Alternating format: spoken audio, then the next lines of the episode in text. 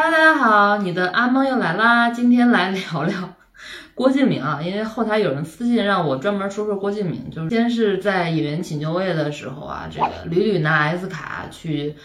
圈小鲜肉，对吧？然后之后呢，又拍各种作品呀什么的，又被尔冬升打脸骂哭，哎，反正就是戏贼多。知道这些艺人在综艺上面的露出嘛，也都是为了宣传的需求。知道吧？所以郭敬明十二月四号的时候就是一个大事件啊，就是他那个《冷血狂宴》，就是《绝技二》以这个 PVOD 的这个发行模式。这个 PVOD 呢是这个好莱坞的这这些制片方为了打破这个 VOD 模式，就是九十天的这个院线窗口期，然后他们想在这个流媒体和这个院线同步上映这么一个事情，搞的这个 PVOD（Premier Video on Demand） 好像是啊。对，就搞这东西，然后这东西呢被郭敬明借鉴到了这个这个《绝技二》这个《冷血狂言》啊，因为吧，你要这么做的也是需要一定的这个胆量的，也是需要胆魄的，呃，因为毕竟在这个网上播，它到口袋里头的这个收益还是没有院线那么高嘛，因为你知道院线一张电影票的话，平均票价二 D 的话在二十五到三十块钱，对吧？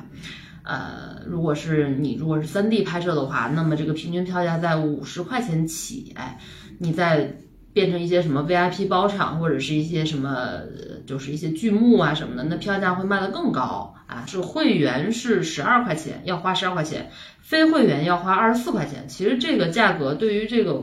触网的这些观众，就是免费。这个东西已经深入人心的时候，还是要犹豫一下的。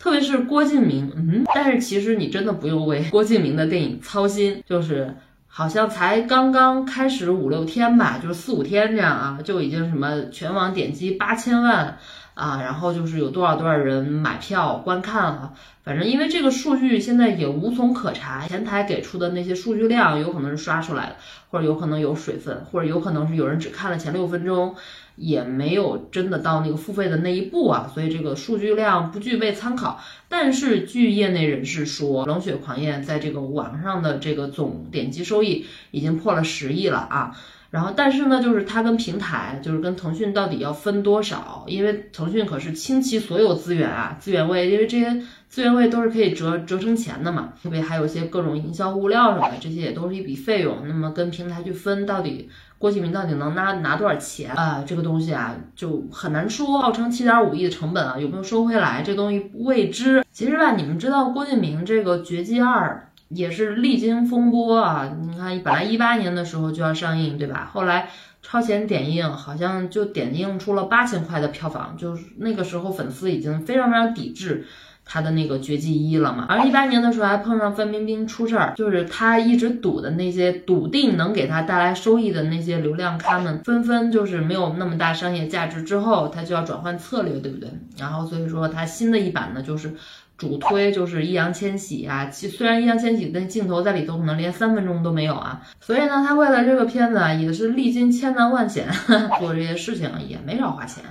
对吧？然后最终就是殊死一搏，对吧？就是能让这个东西以这个 PVOD 的这个形式在网上播出，然后跟大家见面。然后尽量的收回成本，就是这个背水一战呢，其实啊，就是是一个欲扬先抑的做法，它都是为了这个十二月二十五号圣诞夜这个要播的这个秦雅集在背书，对不对？就是我知道你们看了《绝技二》对吧？那可能是我两三年前的一个作品了，对吧？那你们也骂他，我也知道他不好。但是呢，你们现在看看我现在的作品，对不对？你看他这个放出来的这个清雅集，对吧？又又又又是古装，对吧？又是耽美，又是各种这个大 IP。从预告片的这个看起来就比较唬人嘛，对吧？这样一个情况，郭敬明所做的所有的这些都是在为这个清雅集在引流，包括之前跟洛洛一起监制的那篇叫《如果声音不记得》，是一个现实主义的一个题材的一个片子啊，也是病病恹恹的那么一个。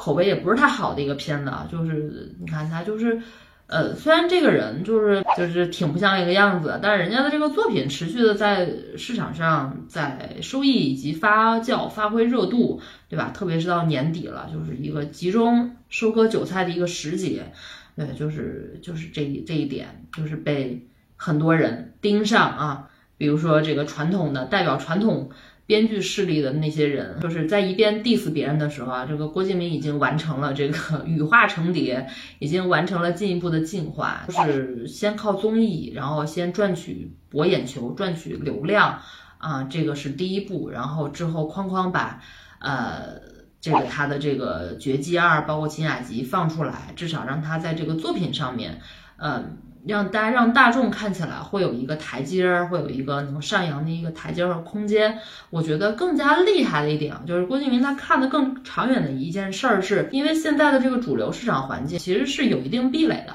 就像这个，比如说宋方金或者是汪海林，他们这个老一辈儿他们所创作出来这个内容产品的话，确实在市场上面就不吃香。就怎么说呢？就郭敬明其实一直是呃。把准过市场的脉搏。你看一三一四年的时候，《小时代》对吧？那个时候的这个主打四五线这种小城，就是《小时代》其实是代表了那个时候，就是呃大概五到八年前那个时候的小镇居民的那些审美啊，就是他们比如说会有些拜金呐，会有一些什么姐妹情谊啊，会有一些这些东西啊，在就是他们是吃的。包括那个时候，他就是让那个时候的流量艺人。对吧？一直觉得流量艺人、明星脸这个东西很重要，他玩这个东西玩的非常非常赚。但是他也知道，就那一波人，五六年前那波人已经长大了，对不对？新的新一波的填充到这个里头的一群是什么样的人呢？这波人可能喜欢国风，喜欢耽美，对吧？喜欢男男，可能喜欢一种属于他们这个年纪的所接触到更多的一些东西，包括他所灌输的那种郭敬明式的那种。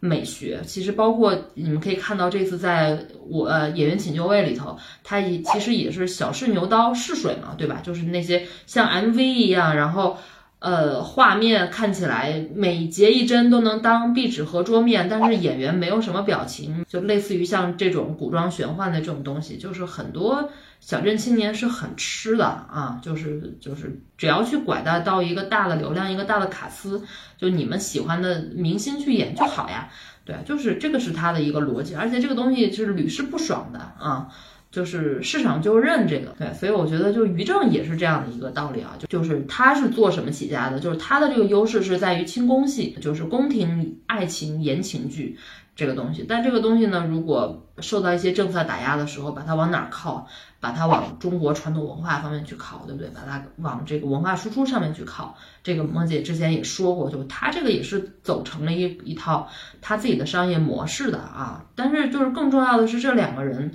的背后都有这个都有这个制作资源啊，都能够把它所研究出来的这套商业模式能够把它落地和实行，能够把它。做成一个成体系的那么一个东西啊，不管这东西是豆瓣几分，不管是像屎一样还是像什么样，就是它有落地的这个能力，那就有变现的渠道。电影人和电影商人还是两个不同的概念。然后就是呃，梦姐在追剧，